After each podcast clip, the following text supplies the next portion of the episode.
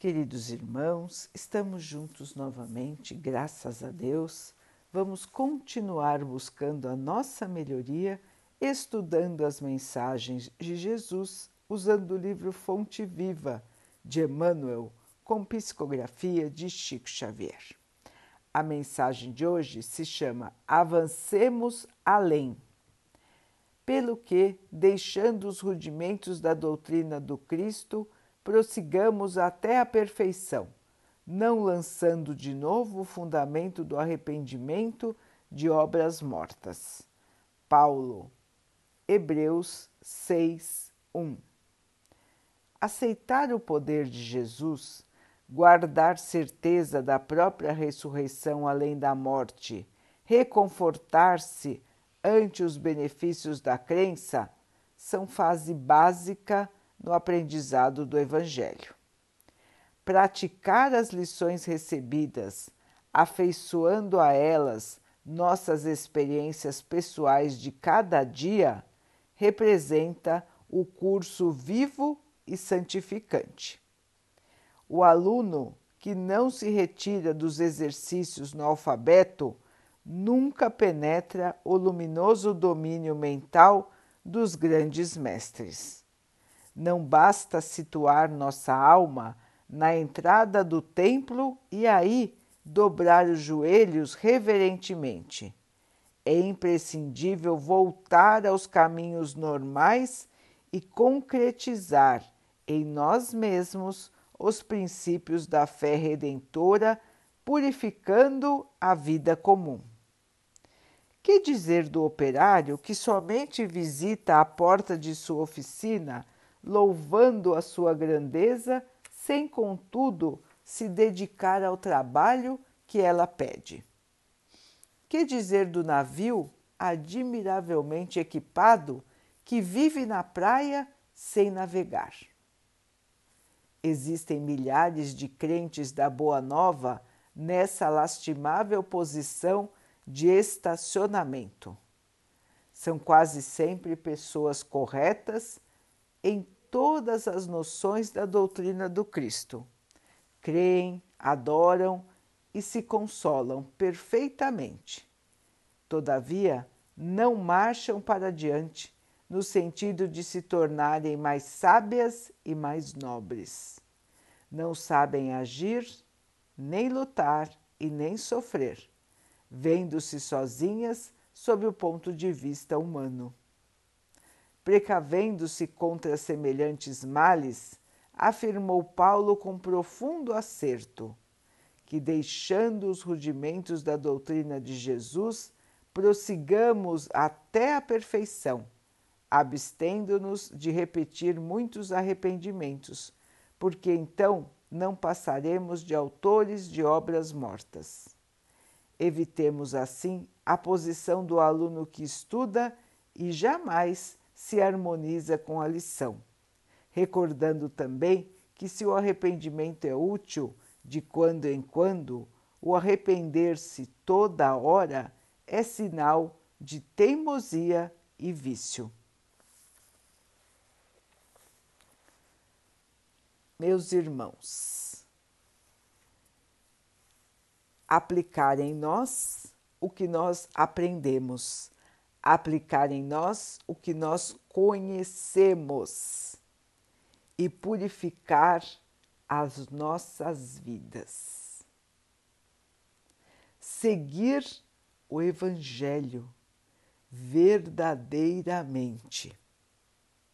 Será que estamos conseguindo viver o Evangelho, meus irmãos?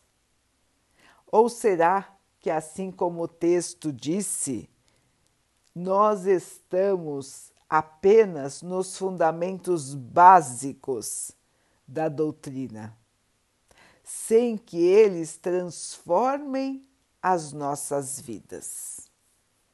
Qual é a nossa posição, irmãos? Precisamos analisar a nós mesmos para que não sejamos repetidores e repetidores e repetidores, sem nenhum tipo de transformação. Repetir o Evangelho é bom, estudar o Evangelho é ótimo.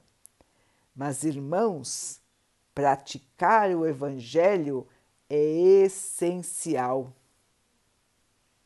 É a prática do bem que nos transformará, que irá nos purificar, e assim vamos evoluir. Estacionar no nosso conhecimento, na nossa melhoria, é perder tempo aqui na Terra, é desperdiçar uma oportunidade maravilhosa que estamos tendo para a nossa evolução. Então, irmãos, passar o tempo sem melhoria é desprezar a dádiva da vida. Não estamos aqui para ficarmos estacionados. Estamos aqui para evoluir. E é fundamental, irmãos, que nós prestemos atenção nisso e que nós trabalhemos nisso. Somente caminhar o dia a dia sem nenhum tipo de melhoria, de nada vale para nós, irmãos. E estamos falando da melhoria espiritual. Não estamos falando da melhoria material. Estamos falando de nos, de nos purificarmos, de nos melhorarmos, de tornarmos o nosso coração mais amoroso de tornarmos as nossas atitudes caridosas, de eliminarmos o orgulho, a vaidade e o preconceito da nossa vida. Irmãos, somente com o nosso esforço de transformação é que vamos evoluir. Assim, irmãos, não basta estarmos frequentando os templos religiosos, não basta seguirmos as orientações básicas. O templo religioso tem que estar dentro de nós. A palavra do Cristo tem que estar gravada no nosso coração para que nós possamos falar de amor, agir com amor, com todos que estão ao nosso redor e conosco mesmos. Assim, meus irmãos, o convite do Cristo continua vivo para todos nós. Não adianta só acreditar é preciso se transformar pela nossa crença. Quanto mais nós estudamos, irmãos, mais fácil fica a transformação. É por isso que é importante estudar o Evangelho, é importante estudar as obras do Espiritismo, é importante ouvir as palestras, é importante se educar porque quando nós conhecemos, nós podemos nos transformar. Sem o conhecimento, fica muito difícil que nós possamos evoluir. Nós já sabemos, irmãos, que para a evolução nós precisamos das obras, nós precisamos da caridade, do amor em ação e nós precisamos também do conhecimento.